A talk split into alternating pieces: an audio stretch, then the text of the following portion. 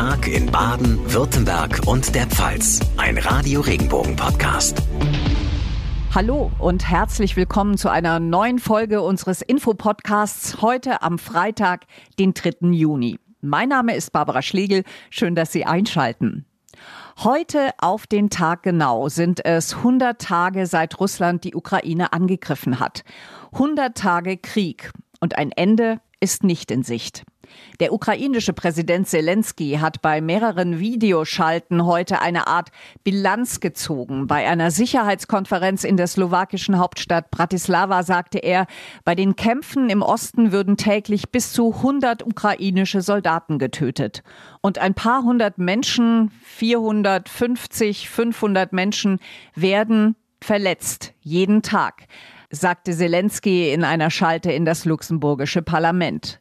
20 Prozent des ukrainischen Staatsgebietes sei derzeit von Russland besetzt. Tatsächlich arbeiten sich die russischen Truppen im Osten der Ukraine immer weiter vor. Experten gehen davon aus, dass Russland den Osten wohl schon bald komplett eingenommen haben wird. Radio Regenbogen-Reporter André Balin in Moskau. Steigen dann vielleicht die Chancen auf eine Waffenruhe oder müssen sich die Menschen darauf einstellen, dass der Krieg noch länger dauert? Nach einer Waffenruhe sieht es derzeit leider nicht aus. Also beide Seiten haben halt nicht das erreicht, was sie wollten. Die Ukraine will die Russen wieder rausschmeißen aus ihrem Land, am besten sogar von der Krim wieder vertreiben. Und die russischen Kriegsziele, da ist kaum Platz für einen Kompromiss, zumindest solange beide Seiten daran glauben, militärisch die Lage noch zu ihren Gunsten drehen zu können. Und bei Putin ist es halt so, dass er wohl bis zum letzten kämpfen lassen wird, denn eine Niederlage würde ihm massive innenpolitische Probleme bescheren. Seine Aura als starker Mann wäre nämlich einfach dahin. Wie ist eigentlich inzwischen die Situation in Russland, nachdem so viele Sanktionen verhängt wurden? Was spüren die Russen ganz konkret davon, beispielsweise in den Supermärkten oder in den Einkaufszentren? Also die ersten Hamsterkäufe von Zucker und dergleichen haben wir natürlich hinter uns. Die Grundversorgung ist gesichert. Aber die Produktpalette ist natürlich deutlich kleiner geworden. Also statt 50 Joghurtsorten, sage ich mal, gibt's jetzt vielleicht noch 20 im Regal. Und das wird auch noch kleiner werden. Ähm, wer sich größere Anschaffungen leisten will, hat noch mehr Probleme. Autos werden derzeit gar nicht mehr hergestellt in Russland. Immerhin soll es bald wieder Laders geben, aber dann ohne ABS und du darfst die Fenster wieder per Hand runterkurbeln. Das größte Problem ist allerdings ein anderes. Das sind die Preise. Sind die noch höher als bei uns? Klar, die Inflation ist auch in Deutschland gestiegen, aber hier in Russland hat es nochmal ein ganz anderes Ausmaß. Die offiziellen 20% Inflation entsprechen im Lebensmittelladen gefühlt einer Verdopplung der Preise. Und das wird sich natürlich auf den Lebensstandard der Russen auswirken. Danke, Radio Regenbogen-Reporter André Balin aus Moskau. Und der Druck des Westens auf Russland nimmt weiter zu. Die EU-Staaten haben heute ein weiteres Paket mit Sanktionen beschlossen. Dazu gehört auch ein weitgehendes Ölembargo. Der Deutsche Bundestag hat heute eine seiner denkwürdigen Sitzungen erlebt. Es ging um den Bundeshaushalt und um Milliarden von Euro, genauer gesagt fast eine halbe Billion. So viel darf der Bund in diesem Jahr ausgeben und erneut hohe Schulden machen. Das Parlament hat dafür noch einmal die Ausnahmeregelung der Schuldenbremse gezogen. In den vergangenen beiden Jahren war die Corona-Pandemie dafür verantwortlich, jetzt der Krieg in der Ukraine und seine Folgen. Und dann ging es noch um die 100 Milliarden Sondervermögen für die Bundeswehr. Bundesfinanzminister Christian Lindner hat die Aufnahme hoher Schulden für die geplante Aufrüstung der Bundeswehr verteidigt. Dieser Sonderfonds, ja, er wird jetzt auch mit Kreditermächtigungen aufgestellt. Die Alternativen wären wirtschaftlich in dieser kritischen Phase schlechter. Deshalb schlagen wir vor, ein Sondervermögen in das Grundgesetz aufzunehmen, um dieser historischen Aufgabe gerecht zu werden. Und auch das hat der Bundestag heute beschlossen die Erhöhung des Mindestlohns. Bundesarbeitsminister Hubertus Heil. Der steigt übrigens schon ab 1. Juli auf 10,45 Euro und ab 1. Oktober auf 12 Euro in ganz Deutschland. Davon profitieren 6 Millionen Arbeitnehmerinnen und Arbeitnehmer. Es sind übrigens vor allen Dingen Frauen, die davon profitieren werden und viele Beschäftigte in Ostdeutschland. Angesichts der steigenden Preise überall wird die Lohnerhöhung um 22 Prozent dringend benötigt. Wer im Moment auf Basis des Mindestlohns Vollzeit arbeitet, kriegt 1700 Euro. Das sind zukünftig 2100 Euro brutto. Das ist noch kein Reichtum, Aber es hilft ganz, ganz konkret, jetzt besser über die Runden zu kommen. Nichtsdestotrotz, es bleibt die absolute Lohnuntergrenze, sagt Hubertus Heil. Der Bundestag hat auch einer Erhöhung der Renten zugestimmt. Ab 1. Juli steigen sie in Ostdeutschland um 6,1 Prozent, im Westen um 5,3 Prozent. Die Stadt Heidelberg und das Land bleiben im Streit um das frühere Gefängnis Faulerpelz auf Konfrontationskurs. Daran hat auch der Besuch von Sozialminister Manelucha im Gemeinderat nichts geändert. Der will das ehemalige Frauengefängnis mitten in der Altstadt für den Maßregelvollzug nutzen und hat bereits mit ersten Umbauten begonnen. Denn das Land steckt in einer Notlage. Es braucht dringend Plätze für die zeitweise Unterbringung von psychisch kranken Strafen. Straftätern. Die Stadt Heidelberg lehnt das jedoch kategorisch ab. Sie will die Räume für die Universität nutzen. Dagegen spricht auch nichts, versprach Sozialminister Manelucha am Abend den Heidelberger Gemeinderäten. Die Nutzung des faulen Pelzes ist zeitlich begrenzt. Und zwar bis 2025. Der Maßregelvollzug im faulen Pelz sei keine Dauerlösung. Dafür gab Lucha selbst ehemaliger Mitarbeiter in der Psychiatrie sein psychiatrisches Ehrenwort. Doch die Stadt glaubt da nicht so wirklich dran. Erster Bürgermeister Jürgen Otzuk. Wir glauben, dass uns wahrscheinlich neue Realitäten einholen werden in den nächsten drei Jahren, die dazu führen, dass es gar nicht möglich sein wird, ihr Versprechen einzulösen. Fazit, der Gemeinderat hat zugestimmt, den Bauantrag des Landes für die bereits begonnenen Sanierungsarbeiten um ein Jahr zurückzustellen. Trotz der Appelle und Drohungen des Ministers. Ich bin natürlich unbedingt an einer einvernehmlichen Lösung interessiert. Sollte diese nicht möglich sein, werden wir die Möglichkeiten des Paragraph 37 nutzen. Damit würde das Land die Planungshoheit der Stadt aushebeln. Nun läuft also alles auf einen Rechtsstreit hinaus. Nachrichten für den Breisgau, den Südschwarzwald und das Dreiländereck. Ich bin Tanja Burger. Nach dem Schweinepestausbruch in einem Hof in Forchheim geht heute die Suche nach Wildschweinkadavern in den Wäldern in der Nähe weiter. Bis Montag werden rund 50 Hundeführer mit ihren Vierbeinern unterwegs sein.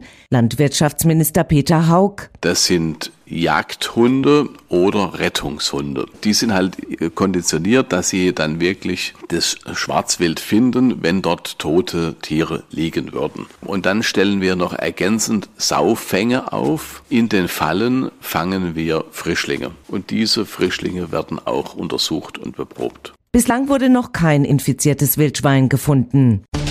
Nachrichten für die Region Karlsruhe, die Ortenau und den Nordschwarzwald. Ich bin Lars Brune. Nach dem Tod eines Rehkitzes bei Mehrarbeiten am Altrhein in Dettenheim-Rußheim sucht das Regierungspräsidium Karlsruhe nach Wegen, so etwas künftig zu verhindern. Möglich wäre, dass Drohnen mit Wärmebildkameras die Kitze vor den Mehrarbeiten aufspüren, wie es auch schon in der Landwirtschaft praktiziert wird. Regierungspräsidentin Silvia Felder. Da sind sehr viele Rehkitze ja wirklich auch schon gerettet worden. Ob das jetzt auch bei den zum Beispiel Deichmäharbeiten oder so der Fall sein könnte, müssen wir schauen, weil wir da ganz andere Flächen haben. Das sind ja teilweise mehrere Kilometer lange Flächen, die da gemäht werden. Das ist alles etwas, wo wir jetzt schlicht und ergreifend noch keine Auskunft geben können, wo wir aber selbstverständlich prüfen.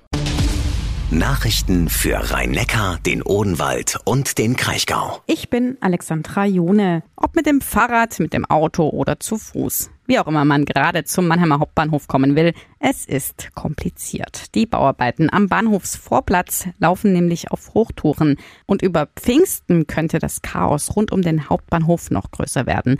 Ab heute ist die Kreuzung Kaiserring-Bismarckstraße, Reichskanzler-Müller-Straße nämlich nahezu komplett gesperrt. Die neuen Straßenbahngleise werden hier in den nächsten Tagen ans bestehende Netz angeschlossen und dabei werden auch die Gleise auf der Kreuzung erneuert. Die Tiefgarage ist aber noch über den Kaiserring erreichbar. Alle, die hier nicht wollen, umfahren den Bereich am besten weiträumig. Die Sperrung dauert bis Dienstagmorgen um fünf.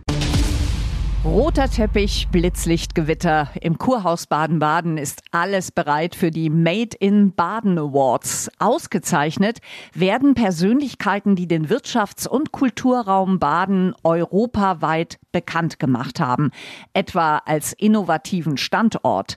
Sally Oetschan von Sallys Welt steht beispielsweise gerade dafür. Sie hat mit Rezeptideen auf ihrem YouTube-Kanal angefangen und ist inzwischen längst mit Geschäften in der analogen Welt angekommen. Jurymitglied Marion Weißenberger-Eib. Ich denke mal, gerade die Innovationskraft hier in Baden ist enorm. Das zeigt sich nicht nur in den Produkten und Dienstleistungen, sondern letztendlich auch in dem Umfeld, wie zusammengearbeitet wird, wie aufeinander zugegangen wird. Und dadurch können Innovationen noch besser nach vorne gebracht und sichtbar gemacht werden. Zu den Preisträgern gehören am Abend auch DM-Geschäftsführer Christoph Werner sowie Bernhard Prinz von Baden, Tourismuschefin Nora Waggershauser. Das sind alles Unternehmer, die ausgezeichnet werden, die sich in dieser Region auch innovativ verausgabt haben, die für die Region stehen und die eben entsprechend auch was bewegt haben.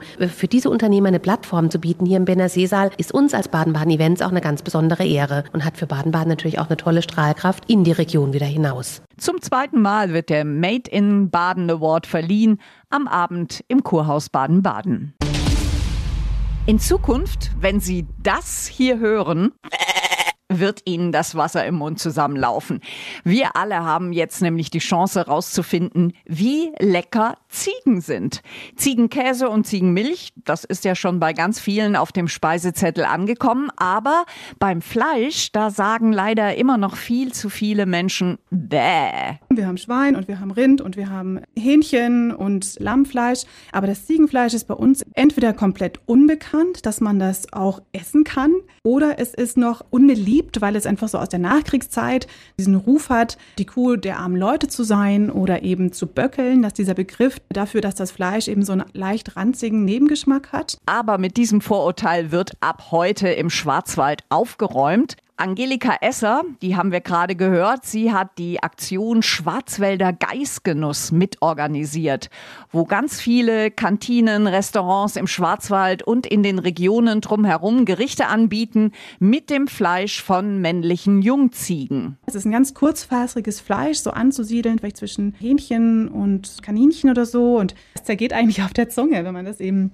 richtig zubereitet. Es ist ein ganz, ganz edles Produkt. Und die Experten und Expertinnen unter uns wissen, dass zum Beispiel eine Haxe richtig gegart noch viel besser schmeckt als ein Rücken. Ganz saftig und unglaublich lecker. Und das Gute daran, es ist alles bio und vor allem regional. Also probieren wir es aus beim nächsten Ausflug in den Schwarzwald. Die Aktion Schwarzwälder Geistgenuss startet ab heute und geht bis 19. Juni. Und damit komme ich zum Ende der heutigen Ausgabe. Wir würden uns sehr freuen, wenn Sie den Tag in Baden, Württemberg und der Pfalz abonnieren. Das geht auf jeder Podcast-Plattform, zum Beispiel bei Spotify.